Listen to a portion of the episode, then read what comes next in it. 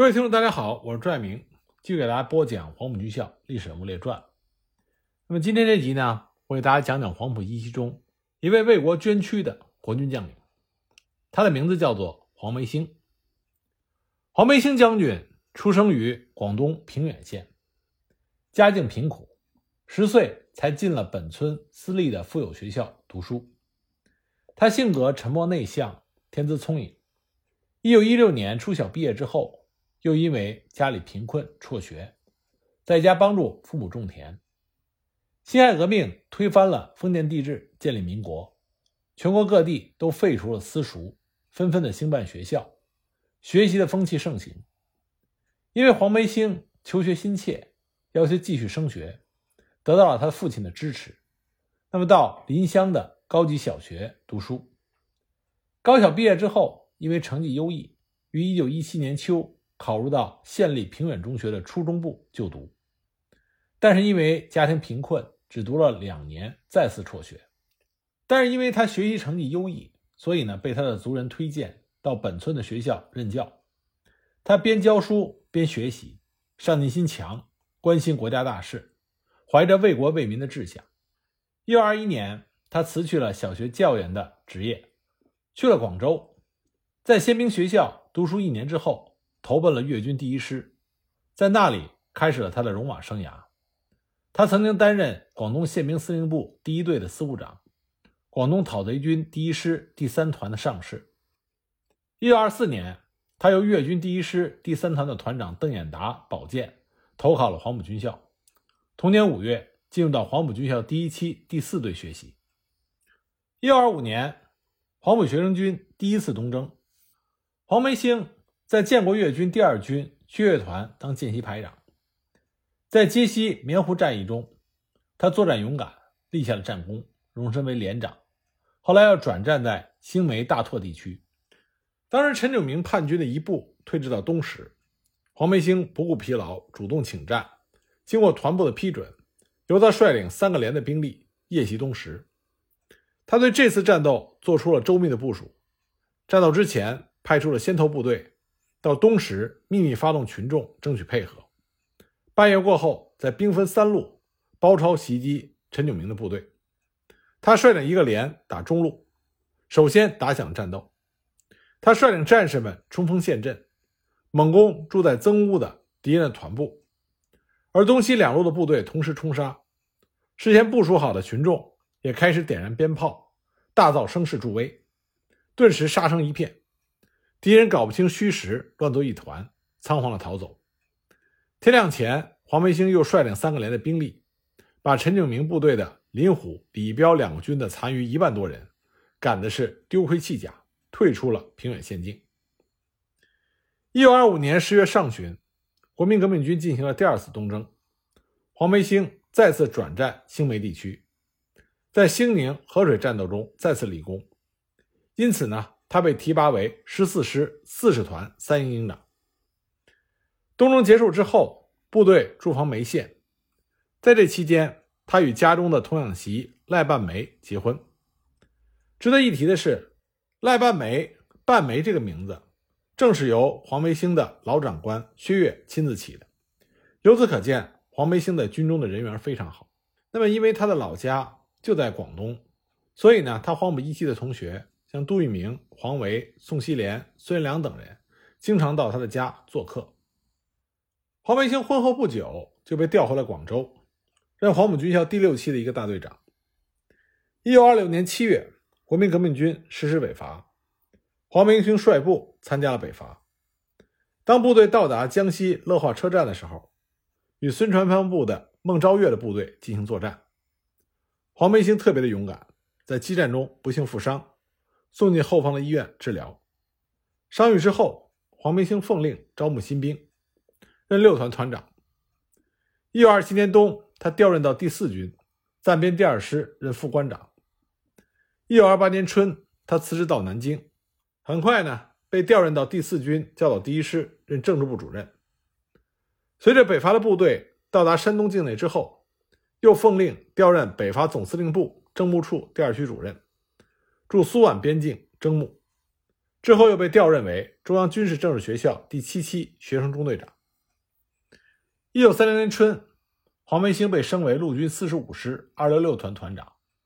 一九三二年一月二十八日，日军在上海闸北、吴淞等处发起了进攻，驻守在上海的十九路军奋勇抵抗，淞沪抗战正式揭开。时任陆军八二八师二六四旅五二八团团长的黄梅兴，奉命率部随师开赴上海，支援十九路军。抗击日本的侵略军。二月十四日，南京政府将八二七师、八二八师和中央军校的教导队合编为第五军，由张治中兼任军长。二月十六日，第五军抵达上海，十七日进入阵地。八二八师防守庙行，黄卫星团和工兵营作为预备队，部署在庙行镇以北。日军在第二次增兵之后，决定对中国的守军。发起第二次总攻，就是要攻占庙行，切断第五军和十九路军之间的联系，然后呢，再予以分别的歼灭。一九三二年二月二十日，庙行战役打响，守军八二八师英勇抵抗，日军连续攻击了一昼夜，都没有得逞，战局陷入到焦灼的状态。二十一日清晨，在张治中的命令下，黄培兴率领预备队五二八团和工兵营。迅速的增援战斗，向日军的突破区实施了反突击。国军从左右和正面对日军实施了三面夹击。已经打了两天的日军十分的疲惫，毫无防备。当国军像狂涛一样席卷过来的时候，日军乱了阵脚，最终呢被打了人仰马翻。黄梅兴团和其他的增援部队共同奋力抵抗之下，终于制止住了日军的深入势头。日军大部向淞沪线以东溃退，中国军队取得了庙行大捷。黄维兴因为在这次战役中作战骁勇，被日军称之为“黄老虎”。那么，因为作战有功，他被升任为二六四旅的旅长，晋级为陆军少将。而蒋介石也亲自给他打来电话予以表彰。蒋介石就跟黄梅兴说：“听说你从军前是一个握笔杆子的教书匠，长袍马褂。”想不到今天变成了黄老虎。蒋介石还特意在南京的近郊批地给黄梅兴建宅。一九三七年二月六日，黄梅兴的母亲辞世，正在南京的夫妇二人立即着手准备回乡奔丧。按照乡下的习俗，老人过世之后要守丧半年，然后才能入土。黄梅兴当时就请假半年，可就在他假条刚刚写好的时候，军部的命令也同时下来。国事动荡，日本贼心不死，战事即将展开，一切位级以上的军官都需要留守待命。为此呢，黄梅兴只好撕了假条，吩咐妻子代其守丧。一九三七年八月十三日，日本的海军陆战队从天通庵、横浜桥等地跨越了淞沪铁路，剑锋直指沪上。黄梅兴旅立即到虹口战场组织防御。激战一天之后。在八月十四日的午后，敌人的进攻稍缓，黄梅兴在炮弹箱上抽空写了一封简短的家书，寥寥数行，写的是：“战事愈紧，我当死战，态势尚不明朗。念及吾儿于三天满月，而母亲亡，盖生者未息，而死者已矣，不胜唏嘘。半枚当日起平安，顺养老父幼子，待我归来，定醉谢吾妻。”这封简单的家书写的是情真意切，可是没想到的是，这将成为他们夫妻二人最后的一次通讯。八月十四日，中国守军决定派兵主动进攻日本海军陆战队在虹口的司令部，而担任进攻任务的正是八二八师二六四旅。作为旅长的黄梅兴立刻率部执行任务。日本海军陆战队虹口司令部，这是侵华日军。为了长期侵占中国而修建的据点，位于江湾路虹口公园附近。据点的四周筑有高大围墙，并且装有电网。在通向司令部的道路上有日军的伏兵。据点的内部建有明碉暗堡，建筑群都是由半米以上的钢筋水泥铸成，经得起五百磅以上的炸弹的轰击。要进攻如此坚固的据点，这注定是一场恶战。但是黄梅兴没有丝毫的犹豫，他指挥二六四旅向江湾路的日军据点发起了攻击。那么日军利用特制的钢板防盾，沿着江湾路负隅顽抗。日军司令部内炮火猛烈，黄梅兴身先士卒，率领着广大的官兵沉着应战，毫不退缩，以沉重的伤亡代价向前推进。到了当天下午四时许，黄梅兴所率领的部队官兵已经攻到了日军司令部附近。随即呢，黄梅兴就进入附近的爱国女子学校指挥作战。因为国军和日军的距离足够近，日军的大炮也就失去了威力。那么日军就改用密集的机枪火力阻止国军的前进。在不断的冲锋过程中，二六四旅的官兵伤亡惨重。战斗持续到下午五点多。黄梅兴电告师部，决定加大攻击力度，计划在当天天黑前拿下日军的司令部。师部同意了黄梅兴的提议。可就在这个时候，日军一看国军加大了攻击力度，就使用迫击炮向国军的阵地发起轰击。结果一颗炮弹飞来，把黄梅兴的指挥室炸开，一枚弹片插进了黄梅兴的腹部。黄梅兴将军壮烈殉国，牺牲的时候。年仅四十岁，黄梅兴是淞沪会战中第一位阵亡的国民党高级将领。他为国壮烈牺牲之后，灵柩运回了南京，安葬于雨花台附近。为了表彰黄梅兴为国家、为民族英勇献身的精神，国民政府追授他为陆军中将。而他那些军校的同窗好友，也为他过早的离开人世感到万分的悲痛。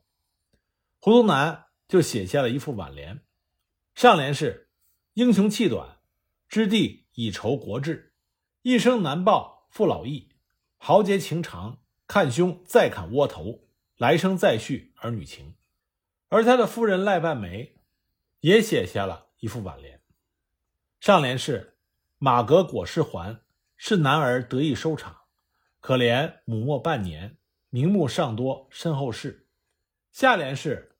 捐生啼血尽，痛夫子抬魂不返。最苦孤生咂月，伤心犹胜为亡人。既表达了自己的夫君为国战死沙场的不悔，同时也表达了与自己深爱的夫君自此天人相隔的悲痛。一九三八年三月十二日，毛泽东在延安纪念孙中山逝世十三周年及追悼抗日阵亡将士大会上，称赞黄梅兴将军。是全国人民崇高伟大的模范。那么，在淞沪战场之上，和黄梅兴同时殉国的，还有他另外一位黄埔一期的同窗，这就是蔡炳炎将军。蔡炳炎，安徽合肥人，也是家境清贫，务农为生。七岁进入到私塾接受启蒙。一九一九年，安徽大旱，所以呢，蔡炳炎不得不辍学回家当塾师。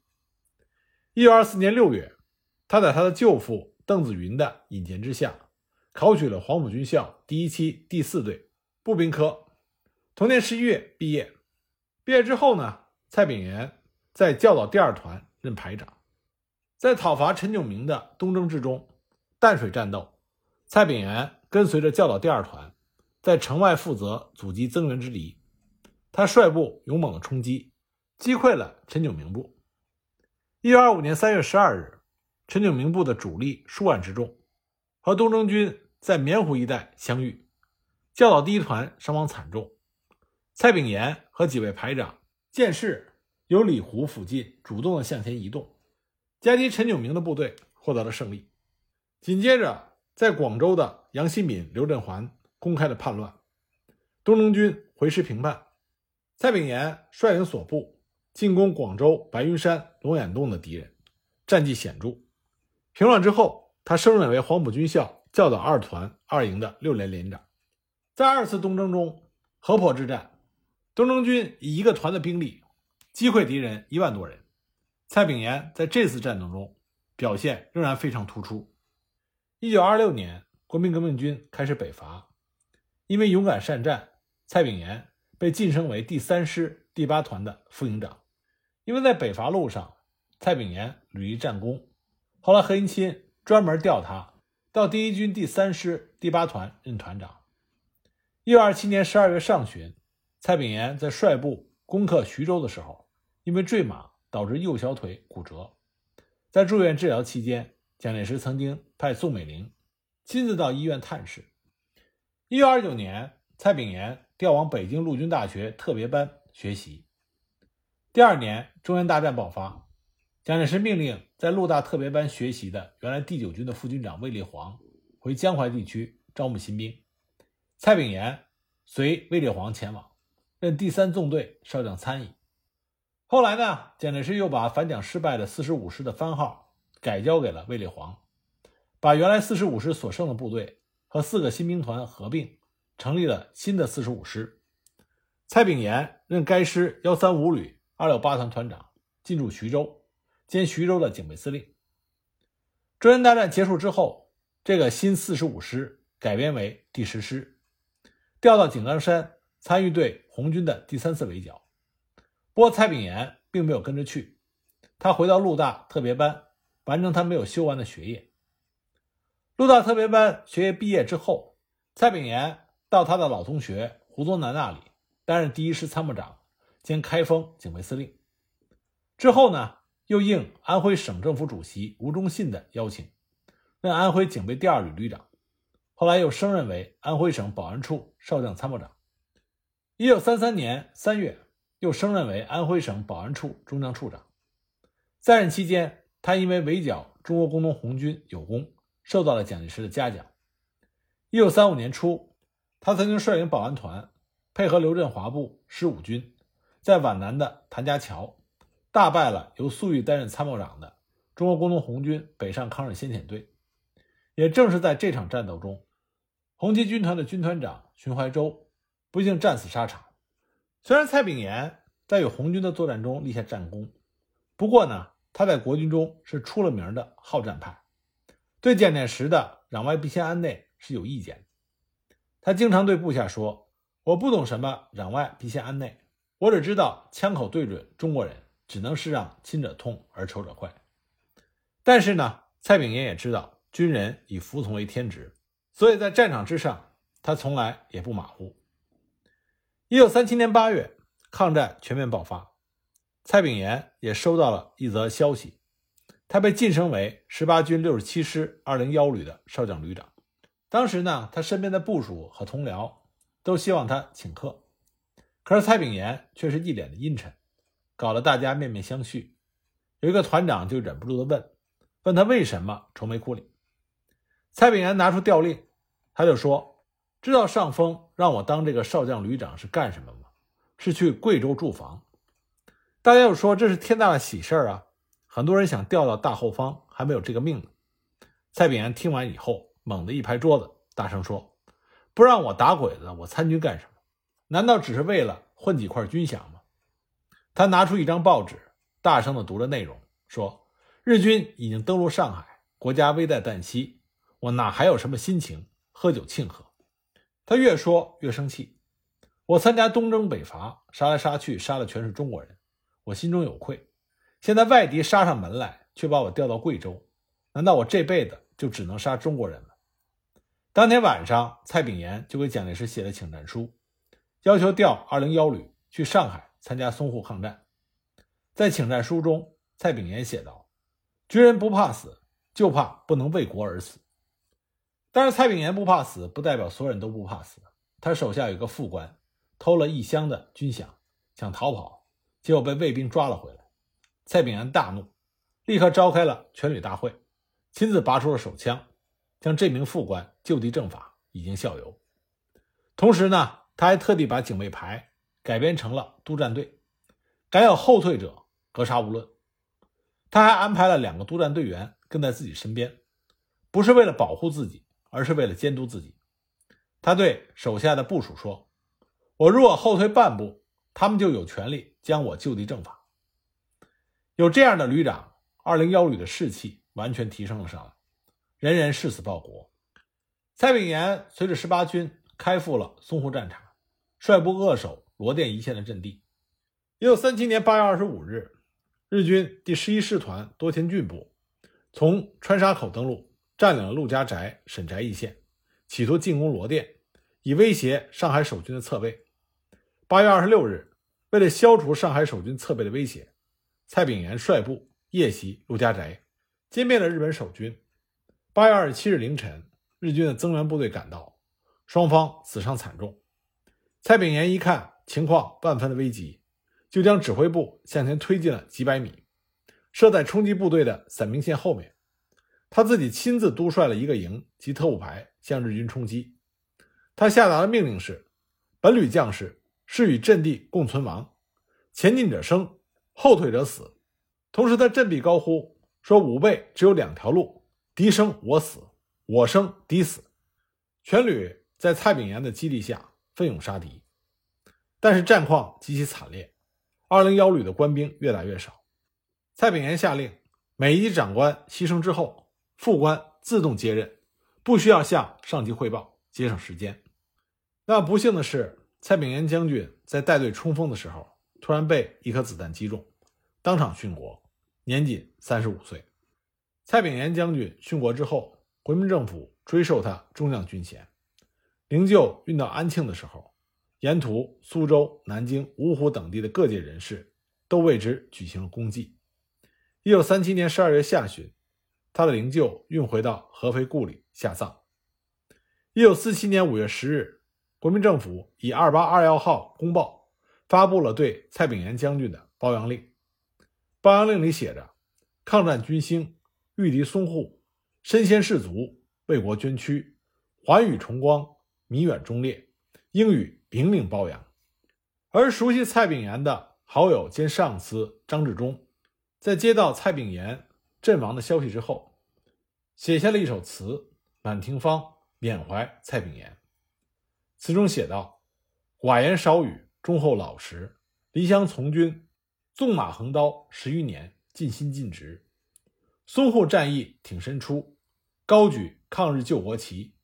罗店战身先士卒，功德传后世。”那么，由于战乱，当时蔡炳炎将军的棺木只是被草草安葬，直到四十九年之后，也就是一九八六年，当地政府才拨款将其迁葬于。合肥蜀山烈士陵园，在蔡炳炎将军的墓碑上是这么写的：“少怀壮志，才识超群，东征北伐，屡建功勋，抗倭救国，喋血淞沪，江淮俊杰，黄埔精英，蜀陵长眠，青史垂名。”